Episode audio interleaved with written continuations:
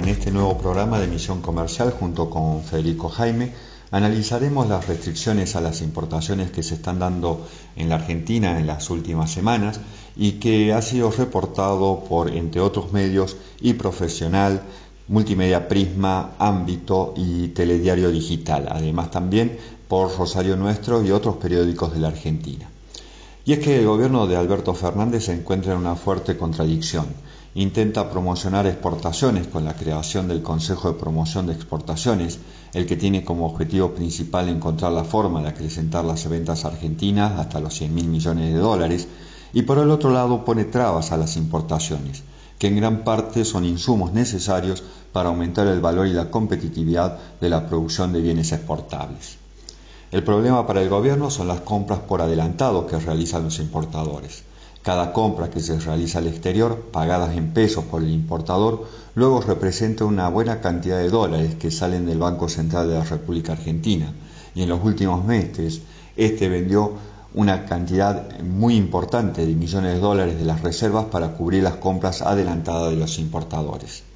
Según cifras publicadas por el INDEC, hasta agosto del 2020 se realizaron importaciones por 26.221 millones de dólares y se pagaron 26.035 millones. Casi el total de lo comprado ya fue pagado, lo cual es muy diferente a lo que sucedía en el año 2019 a esta misma altura, en donde solamente el 60% de esas compras adelantadas se habían pagado, a pesar de que ya el dólar comenzaba a subir. Los sectores más importantes que están apurados por pagar el precio del dólar hoy y que concentran el 60% de las importaciones son la industria química, la petrolera, las automotrices, el comercio y otros rubros que necesitan abastecerse de equipamiento y maquinaria. El problema se produce porque al comprar y pagar hoy productos que se van a recibir en el futuro, los importadores se aseguran pagar el precio del dólar actual. Si se demoran unos días más o esperan a comprar cuando realmente lo necesiten, nadie les asegura el precio que tendrá el dólar en ese momento. Es decir, los importadores congelan el precio de los productos que necesitan comprar del exterior, ya sea para vender o para producir.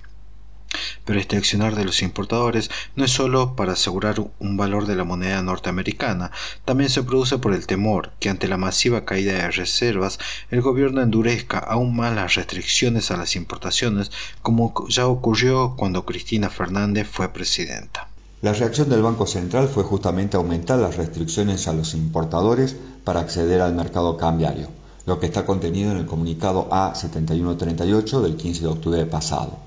El mismo establece exigencia de la aprobación previa de la aduana, necesidad de regularizar la situación para quienes hace un año hayan realizado pagos por compras de bienes en el exterior y que aún no lo hayan ingresado al país, y el ítem anticipo de operaciones cambiarias pasó de 500 mil dólares a 50 mil dólares, 10% de lo anteriormente estipulado, lo que hace que prácticamente todas las operaciones tienen que ser informadas.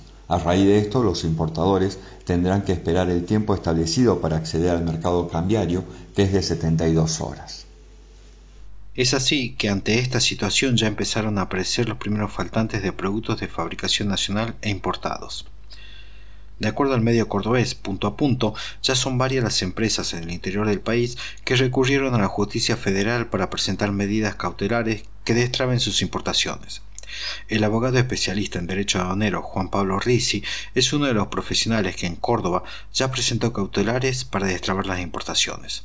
Él mismo explica que la herramienta que se usa cuando hay dificultades con las licencias no automáticas son medidas cautelares, procedimientos con los que se solicita de manera cautelar que se permita el registro de la importación para consumo sin contar con los condicionamientos que exigen de manera previa. Ese condicionamiento es el régimen de licencia. Hay una regla básica de la OMC que es prohibir la prohibición de importar mercadería de los Estados miembros, pero se puede prohibir exigiendo trámites previos que nunca se terminan de aprobar o con medidas cambiarias. Pero este procedimiento tampoco es simple y rápido. Risi menciona que su estudio ha iniciado tres medidas cautelares, la justicia las ha conseguido, pero fueron apeladas por la Dirección General de Aduanas y la Secretaría de Comercio. Por ello se vieron en la obligación de iniciar el proceso de fondo planteando la inconstitucionalidad de la normativa restrictiva. Aclaró que por lo general esto se termina resolviendo vía negociaciones, pero el Estado dilata todo lo que puede. Recordemos que por restricciones como las actuales, nuestro país ya recibió en los años de la presidencia de Cristina Fernández denuncias ante la Organización Mundial de Comercio por parte de la Unión Europea y Estados Unidos, abriéndose un panel de solución de controversias que condenó a la Argentina. Asimismo, hace algunos días, Brasil, Paraguay y Uruguay denunciaron a la Argentina en el Mercosur por bloqueos en el intercambio comercial de autopartes y automóviles. Muchas gracias.